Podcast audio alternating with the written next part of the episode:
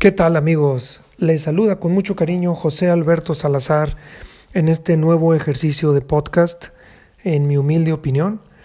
Eh, hoy hablaré eh, cuál es mi opinión sobre el tema de género, de mujeres, de feminismo, eh, muy de la mano con las fechas que están próximas a celebrarse sobre el Día Internacional de la Mujer, el 8 de marzo, también el 11 de febrero que ya pasó, que fue el Día Internacional de la Mujer Científica, y que este podcast que yo escucho con frecuencia y que me gusta de Coffee Break, en donde trataron pues precisamente el tema de eh, cuántas mujeres están en ciencia, cuántas logran llegar a niveles de doctorado o de postdoc y por qué no hay más. Y fue un, programa interesante, coincidí en algunas de las cosas que vertieron ahí, pero otras muchas me parecieron un poco, un poco exageradas o fuera de lugar o alejadas a lo que yo opino sobre el tema de, de género, ¿no? de hombre, mujer. Y bueno, aparte de esto, pues está muy de moda el tema, eh, con el tema de, de, esta tragedia terrible de la niña Fátima, que, que ha despertado mucho, muchas opiniones y muchos este, en las redes y en las noticias sobre lo, lo malo que, que, sucedió en ese sentido de, de, de la muerte de esta niña y bueno, otras muchas, como esta moda que está en las legislaturas de este, equidad o de igualdad de género a, toda costa o, hasta el final, digamos, como, como tener 50% de cada puesto de gobierno ocupado por mujeres. Yo tengo una opinión que discrepa un poco de estas medidas, digamos, forzadas, y, pero eh, estoy de acuerdo en que, en que hay que eh, atender el asunto que sí crea problema y que sí afecta a las mujeres. De, de, antemano me disculpo porque es una opinión vertida por un hombre que, que, opina en muchos sentidos sobre las mujeres, no solo sobre las mujeres, sino en general sobre, sobre esta eh, concepción hombre-mujer o sobre esta realidad de los sexos, en el, en, no solo en el hombre, pero en general en los seres vivos, en la mayoría de ellos. Y bueno, creo que mi opinión sí puede ser tomada en cuenta, primero porque yo nací de una mujer. Y entonces, pues aunque soy hombre, pues em, estuve con mi madre muchos años de mi infancia. Segundo, porque tengo cuatro hermosas hermanas con las que conviví y de las que aprendí y sigo aprendiendo mucho. No solo eso, tengo tres hijas y ellas también han sido eh, pues una fuente de, de aprendizaje sobre las diferencias que hay entre mi hijo varón y mis hijas. Y tengo a mi hermosa esposa también, que es este, toda un, digamos, una escuela permanente para conocer el, género femenino, eh, ella que es muy femenina. Y bueno, para acabar, eh, ¿por qué mi opinión puede ser válida o puede ser tolerada, pues porque soy un ferviente admirador de, las mujeres. Y, por lo mismo creo yo que, que, tener una visión del asunto de género eh, centrada, neutra, basada en hechos reales, pues me parece que es abonar hacia los dos, hacia los dos ópticas, ¿no? Eh, es decir, no la que apoya el feminismo ultranza, pero tampoco la que permite el machismo y, un mal comportamiento de los varones.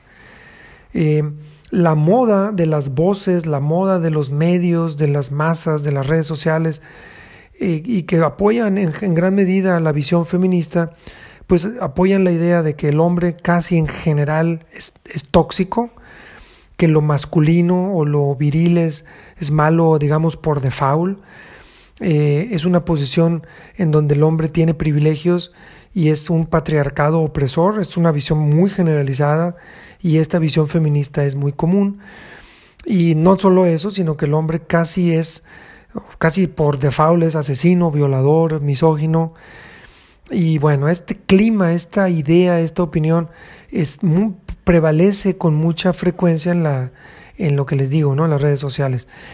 Y bueno, mi primera observación, eh, a mi juicio, es que que está muy exagerado esta, esta visión que, se va de paso y que en realidad eh, la maldad, esta es ya mi opinión, mi humilde opinión es que hay hombres malos y hay hombres buenos, y hay mujeres malas y mujeres buenas.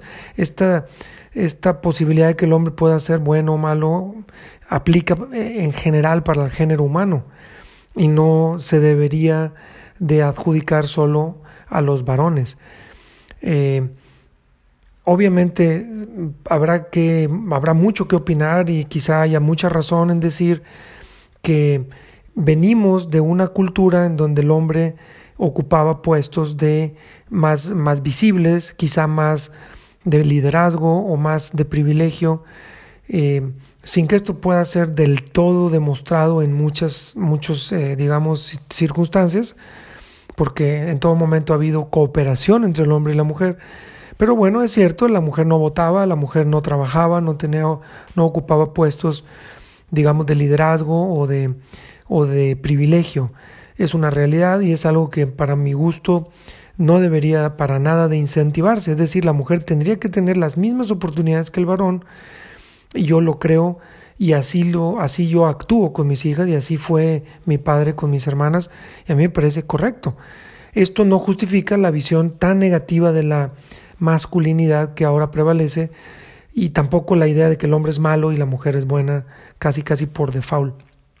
Yo creo que no, que es, es eh, en mi primera opinión que yo vierto en este podcast es pues que el hombre y la mujer pueden ser tan buenos o tan malos como sus decisiones y su voluntad eh, les, les eh, digamos, les, les orillen a hacer.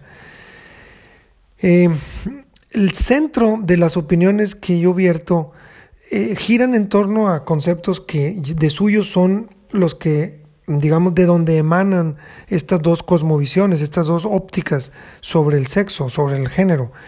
Ahorita hablo indistintamente porque me refiero a hombre-mujer, eh, luego la connotación género pues va mucho, mucho más allá a construcciones, eh, digamos, eh, sociales. Yo me quedo con esta dicotomía hombre-mujer, sexo-género lo voy a manejar de manera indistinta. Pero bueno, este meollo, este centro, este origen de los pensamientos, parte de estas ideas. Por ejemplo, número uno, el sexo eh, se aprende, es decir, ser hombre, ser mujer, se aprende, se nace con esas diferencias desde la cuna, o una mezcla, una, una mezcla entre se aprende y se nace. Y el hombre es hombre porque nace, pero también porque aprende a ser hombre. La mujer es mujer porque nace, pero también porque aprende a ser mujer. Bueno, esta, eh, eh, dónde te quedes tú en este primer centro de origen de ideas, pues te va a llevar a conceptualizar este asunto de una manera o de otra. Número dos, eh, esto que acabo de mencionar sobre la bondad o la maldad, ¿es común en el género humano o es mayor en el hombre? Es decir, la maldad es mayor en el hombre, la bondad es mayor en la mujer, o es algo que es irrelevante si eres hombre o mujer, sino más bien de la libertad de las personas. Y si tú partes de esta cosmovisión, de, este, de esta idea central de que el hombre es malo por naturaleza, pues te orillaría a pensar de una manera y no de otra. Eh, número tres, los hombres y las mujeres son iguales en dignidad, valen lo mismo o son diferentes. Eh, este punto puede ir mucho más allá. El hombre y la mujer son iguales en, en término amplio en, término que incluye todo, psicología, mente, etcétera, o son diferentes. Y por último, la naturaleza del hombre es, es dada, es decir, del hombre y la mujer es dada, este, es adquirida desde, incluso desde nuestra misma genética y de nuestro mismo proceso evolutivo, o es una construcción de la sociedad, es un estereotipo.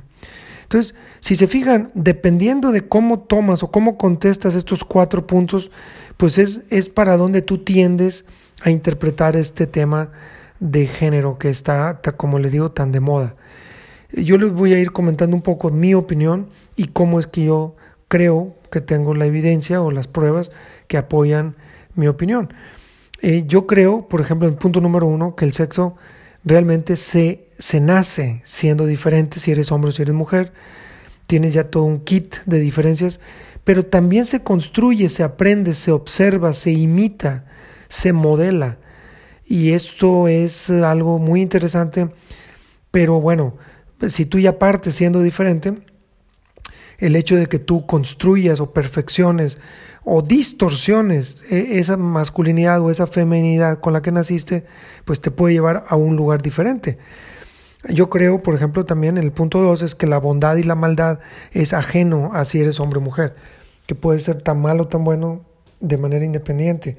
Claro que esa maldad y esa bondad se pueden expresar de manera diferente debido a pues a estas diferencias, que es el punto número 3. Yo creo que el hombre y la mujer son profundamente diferentes y que de eso los hace comportarse y, cos, y digamos ver al mundo de manera diferente, pero también desde mi punto de mi humilde opinión complementarios. Y por último, la naturaleza desde mi punto de vista es, es dada, es decir, nosotros ya tenemos una naturaleza y tenemos que descubrirla, conocerla y sacarle mejor provecho y no creer que todo esto lo tenemos que construir como un invento de nosotros como hombres o como mujeres y que somos fruto solo de eso, de la sociedad y las ideas y que podemos construir y un hombre se puede hacer mujer sin problema y una mujer se puede hacer hombre sin problema y yo creo que no es así, yo creo que es, es un error, es una distorsión y es en muchos casos una enfermedad que tenemos pero que crea muchos problemas psicológicos en las personas. Entonces, partiendo de esto, de este centro donde, de donde se generan las ideas, eh, voy a dar algunos, eh, digamos, apoyos a esto, ¿no? Eh, por ejemplo, hay un caso que se llama el caso noruego, que es un, es un, es una paradoja, le llaman, le voy a platicar porque tengo aquí mi, mi auxilio, y es la paradoja de la igualdad. Se los cuento rápido, pero bueno, pues se los, los invito a, a, leer un poco sobre el tema, pero también a ver un, un YouTube que ahorita les cuento.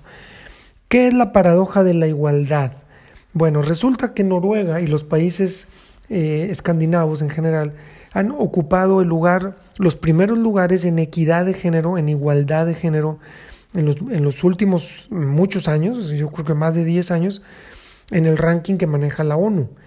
Y es una realidad dura.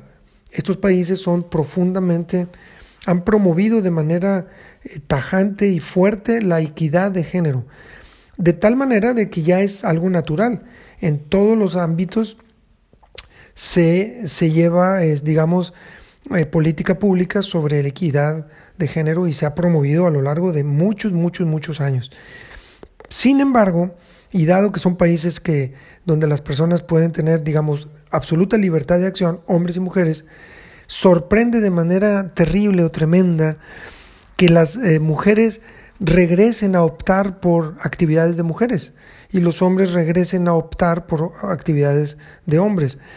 Y bueno, e, esta idea, cuando hay, digamos, injusticia u opresión por parte del hombre hacia la mujer, que yo no niego que exista, pero que yo creo que es algo malo, pero es algo que no es tan sistemático como, que se, como se cree, como se quiere hacer creer. Bueno, eh, en estas sociedades nos demuestran de manera muy elocuente que eh, hombres y mujeres somos diferentes y que tenemos, optamos por, por eh, carreras y por profesiones diferentes, más masculinas los hombres, más femeninas las mujeres. No quiere decir que haya mujeres que puedan hacer cualquier cosa que hacen los hombres. En este caso hay un 10% de mujeres que ejecutan carreras y profesiones de hombres y hay un 10% de hombres que la hacen a la inversa. Pero el caso es muy interesante, lo narra de manera muy, muy padre un muchacho que es una especie de comediante que vive en Noruega y que hizo este YouTube. Eh, ahorita les voy a decir el nombre de este muchacho, se llama Herald Eia H-A-R-A-L-D-E-I-A. Y es un documental que está en YouTube y que es algo famoso porque lo hace con mucho humor, pero bueno, al final de cuentas concluye que los hombres y las mujeres son diferentes porque les gustan cosas diferentes y optan por actividades diferentes cuando son cuando lo hacen en plena libertad. Y entonces esto nos hace pensar sobre esta obligatoriedad de tener la misma cantidad de mujeres y hombres en casi todos los ámbitos, como ahorita el gobierno actual, que obliga o va a obligar, creo que ya, ya es una ley, a tener exactamente el mismo número de mujeres en X trabajo que, que de hombres. Yo no sé eh, en realidad a dónde vamos, pero pues si no hay suficientes mujeres, porque en las escuelas ahorita es completamente libre el, el estudio y la preparación, pero si las mujeres por X o Y no quieren ese, esa actividad, pues no, no entiendo por qué tener que forzar a que, a que exista, este, digamos, obligatoriedad por parte de la mujer. En fin, eh, yo sigo con la idea o creo que cada puesto, independientemente del, del quién, la, o quién lo ocupe, o cada actividad o cada carrera, pues deba de ser eh, el más apto para dicha actividad, independientemente de tu, de tu sexo. Hay otro país que menciona este estudio, que, eh, perdón, hay otro estudio que menciona esta, esta digamos, eh, este artículo que yo saqué, que les comento, menciona también esto del, YouTube, que es un señor apellidado Lipa, L-I-P-P-A, que hizo un estudio muy amplio en 53 países y una investigación muy elocuente y muy, muy clara en sus resultados, donde pues eh, termina concluyendo que el hombre y la mujer son diferentes biológicamente, pero también psicológicamente, algo que es bastante obvio y bastante de sentido común por lo que vemos cada día, pero que ahorita no está para nada de moda y que es políticamente incorrecto. Entonces, ¿a dónde llegamos con esta idea? Yo creo que la, la, conclusión de que el hombre es realmente diferente a la mujer y la mujer realmente diferente al hombre, sin que ninguno sea más que el otro, nos empieza a llevar a conclusiones interesantes y que debería de hacernos pensar sobre la conveniencia o no de estas paradojas, digamos, de estas políticas públicas que quieren aplicar la equidad o la igualdad a toda costa. Eh, hay datos también muy interesantes. E, es, terrible el feminicidio. Yo tengo todavía dudas si tengamos que llamarle así. Eh, todo asesinato de un ser humano es horrible, es terrible, no debería existir y debería de castigarse. Pero bueno, estos datos también nos iluminan un poco sobre, sobre la, estos datos que a continuación les voy a platicar también nos, nos, nos hablan a gritos sobre estas diferencias que son muy, muy claras. Y por ejemplo, les voy a platicar el número de asesinatos en general de México en las últimas cuatro décadas. Por ejemplo, en 1990, en total hubo registrados para, por los departamentos, digamos, de justicia del país 14.493 asesinatos. Pero de esos 14.493, hubo 12.932 hombres asesinados por, por muerte violenta y 1.519 mujeres. Ya es de entrada tremendo, es, es el 10% solamente de mujeres asesinadas y esa tendencia del 10% se mantiene a lo largo de cuatro décadas. El problema es que ahora hay mucho más asesinatos y hay mucho más redes sociales y hay mucho más ruido y yo no, yo no estoy justificando ni un asesinato ni el otro de un género de otro. Sin embargo, es muy claro que hay mucho más hombres asesinados que mujeres. E insisto, sin que esto tenga que ver con justificarlos de ninguna manera, eh, no me malinterpreten, pero bueno, el hecho de que ahora en el 2018 haya 36 mil asesinatos, de los cuales 32 mil 765 son hombres, y 3.752 son mujeres, pues sigue manteniendo esa tendencia del 10%, pero bueno, sigue siendo algo lacerante, horrible, que tendría que este, no existir en un país civilizado. Me parece un tiempos de guerra, ¿no? En, México debería ser mucho menos. Eh, hay también otros datos que nos hablan de estas diferencias. En general, las defunciones son mucho mayores en hombres que en mujeres, independientemente de esto de los asesinatos. Hay lugares en México, por ejemplo en las Bajas, las Bajas Californias, donde la defunción de hombres va eh, por cada 100 mujeres, por ejemplo, hay más de 150 hombres eh, muertos de diferentes causas. En Sonora, Sinaloa y Chihuahua, por ejemplo, hay entre 139 y 154 muertes de hombres por cada 100 mujeres. O sea, mueren 39 a 54 más hombres que mujeres. Eh, o más, más hombres por encima de, estas este, muertes femeninas, de todo tipo, asesinatos, enfermedades, accidentes. Es, es, eh, muy claro que el hombre está en actividades mucho, mucho más peligrosas y es mucho más débil para soportar enfermedades que las mujeres. Y es datos muy duros. Eh, en el caso de la edad de 20 a 24 años, por cada 100 mujeres que mueren, hay 331 hombres que mueren. Y digo, no quiere decir que quiera que se iguale, pero es un dato que deberían de leer y de, y de analizar las mujeres que son muy antihombres. Otro dato muy interesante es los hombres se suicidan eh, mucho más que las mujeres, mucho más que las mujeres. Eh, las, los, homicidios eh, también es mucho más, ya lo acabo de mencionar, hombres que mujeres, pero los accidentes es muchísimo más hombres que mujeres. hay 8.7 eh, suicidios por cada 100.000 habitantes hombres y solo 1.9 suicidios por cada 100.000 habitantes mujeres. Hay 36.3, lo acabo de mencionar, eh, asesinatos y, o, u homicidios por cada 100.000 hombres. Es decir, 36 asesinatos de hombres por cada 100.000 habitantes en general y solo 4.5 eh, asesinatos de mujeres por cada 100.000 habitantes, lo cual es completamente, completamente horrible y, y debería de no haber ni uno. Y bueno, en los accidentes también hay 47.8 muertos hombres por accidentes por cada 100.000 contra 14.1. Entonces, si se fijan, el hombre sale muy desfavorecido en todo esto. Y, eh, en fin, esto es, es algo que, nos debe dejar un poco a pensar y que nos debe de, llevar a la conclusión de que sí, los hombres y las mujeres somos diferentes, no mejores, no peores, pero diferentes.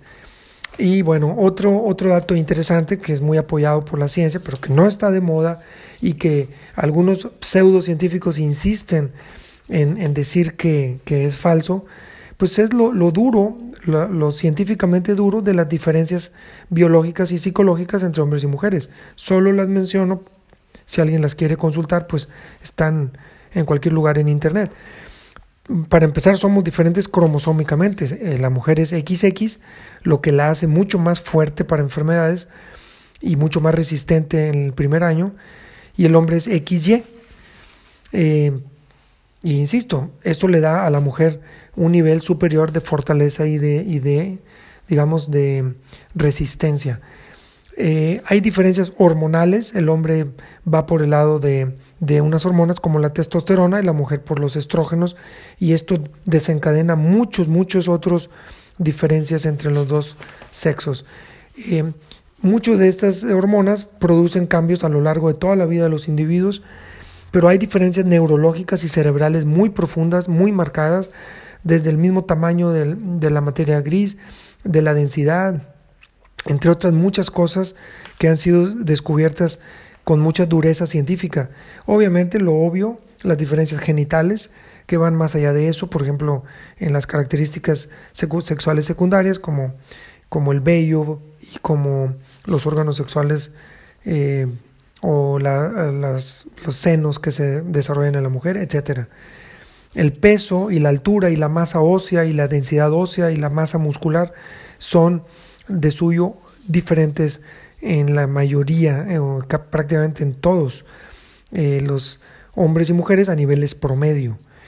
Distribución de la grasa corporal es diferente, la piel y las glándulas sudoríparas son diferentes, la gestión del flujo sanguíneo y la temperatura, sanguíneo y la temperatura corporal son diferentes, la laringe y la boca son diferentes, por eso el cambio de voz, nuestros corazones y nuestros pulmones son diferentes y también percibimos y somos capaces de tener atención sensorial de manera diferente.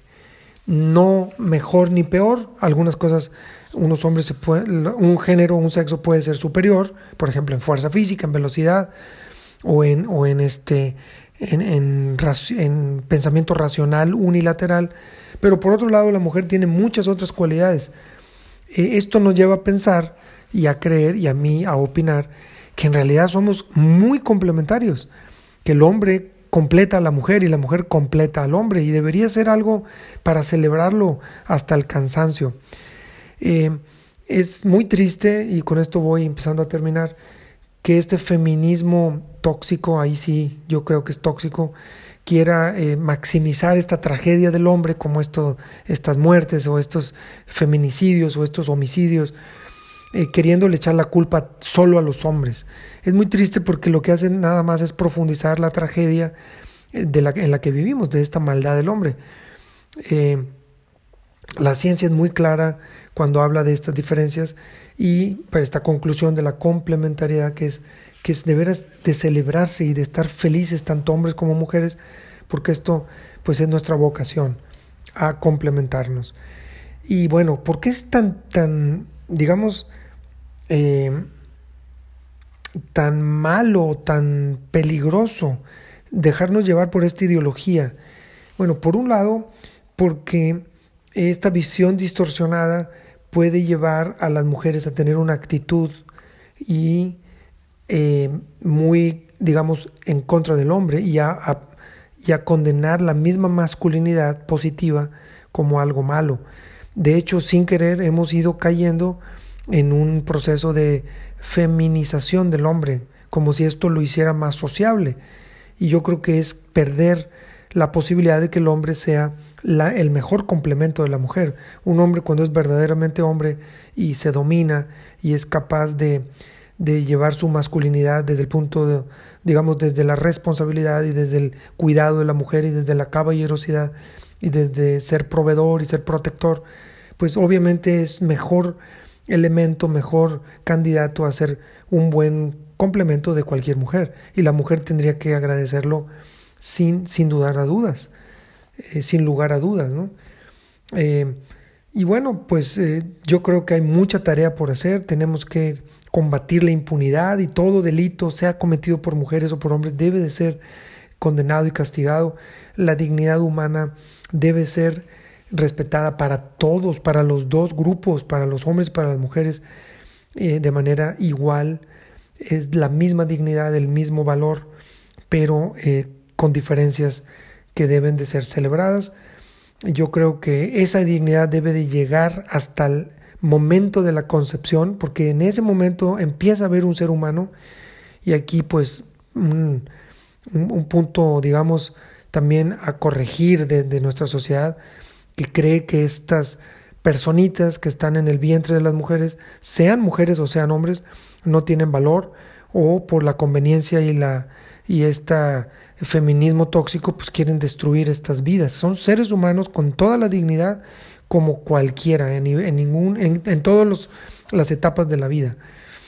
Eh, yo creo que debe caminar mucho la sociedad y los gobiernos para dar más apoyo a las mamás, a las familias y a los niños chiquitos, desde el ambiente laboral, desde el tiempo que le damos a las mujeres para ser mamás y cuidar a los críos, sin satanizar, sin estigmatizar el trabajo. Eh, en, las casas, ¿no? Por, esto es, es otra de las conclusiones. Eh, la tendencia del feminismo es eh, ultra, perdón, infravalorar el trabajo doméstico y el rol de madres, pero es algo que nada puede sustituir, ni las guarderías, ni nada. Debería de haber mucho más apoyo para que las mamás puedan ocupar ese, ese rol de mamás con más tiempo, con más calidad, con más, con más vocación y esto pues traer eh, niños que puedan ser a su vez mejores caballeros, mejores hombres y mejores eh, padres en el futuro. La ausencia de las mamás y la, y la mala, una mala masculinidad de los hombres crea hijos que perpetúan el machismo o que perpetúan la, esta tendencia de oprimir a las mujeres. Y esto tendría que haber leyes que lo, que lo apoyen. Termino con un caso y reforzando esta última idea eh, resulta que el caso de, Ciudad Juárez ha sido estudiado por, por tanta descomposición social que hubo. Y para muchos sociólogos y psicólogos, pues eh, eh, una de las posibles causas, una de las más probables, pues es la ausencia de papá y mamá en los hogares la mayor parte del día. Yo creo que si algo hace diferente y, y en mucho superior a las mujeres es su capacidad para ser mamás, y de, y de este don, esta maravilla que Dios les ha concedido y que debería de ser tomado como la principal y más alta responsabilidad y actividad de la mujer. Esto reconocido por los mismos gobiernos y por la misma sociedad. Y hay una tendencia a minimizarlo, a satanizarlo, a estigmatizarlo y a devaluarlo. Y es algo que está trayendo consecuencias tremendas. La mujer no tiene que ser para todas, pero en general la vocación de la mujer a ser madre es garantía de realización siempre que se dé en el, en el clima, en el espacio y en el tiempo adecuados. Pues bueno, aquí les dejo mi opinión sobre el tema. Es un tema que a mí también, como todo lo que he platicado, me, me, me apasiona. Soy un admirador de las mujeres. Para mí la mujer es en muchos, en muchos sentidos superior pero el mejor regalo que le podemos hacer a las mujeres es, a nosotros como, son, como hombres, es ayudarle a los varones a ser hombres de verdad, ¿no? Eh, y bueno, es mi propósito con mi hijo varón y también con mi trabajo como jefe de tropa de scouts, que no, no acepto niñas, pero no porque no quiera las niñas ni porque las niñas no puedan ser scouts y disfrutar el escultismo, sino porque a mí me impediría, me impediría ser más efectivo para sembrar en ellos el verdadero, la verdadera virilidad, la verdadera masculinidad que les permita ser mejores esposos, padres y compañeros. Y bien, podré estar equivocado, pero es mi humilde opinión. Aquí la dejo. Yo espero que si alguna mujer que escuche este podcast me quiere dar su, su cristalazo, su crítica, mm, bienvenida. Me gustaría mucho corregir mi visión sobre este tema si es que yo tengo que corregir algo y es posible que sí. Pero bueno, mi opinión es mi opinión y yo la, la tengo y la quiero y se las comparto con mucho, mucho cariño. Y bueno, simplemente me despido de ustedes recordándoles mi correo electrónico jjjsalazar.hotmail.com. Eh, por ahí puedo recibir sus opiniones, comentarios, críticas. Eh, les sigo ofreciendo disculpas por, por los errores de dicción, por la falta de musicalización de este podcast mi laptop tronó y pues sigo grabando con mi celular. Y bueno, pues me despido dándoles un fuerte abrazo, lo mejor de lo mejor y que Dios los bendiga siempre. Adiós.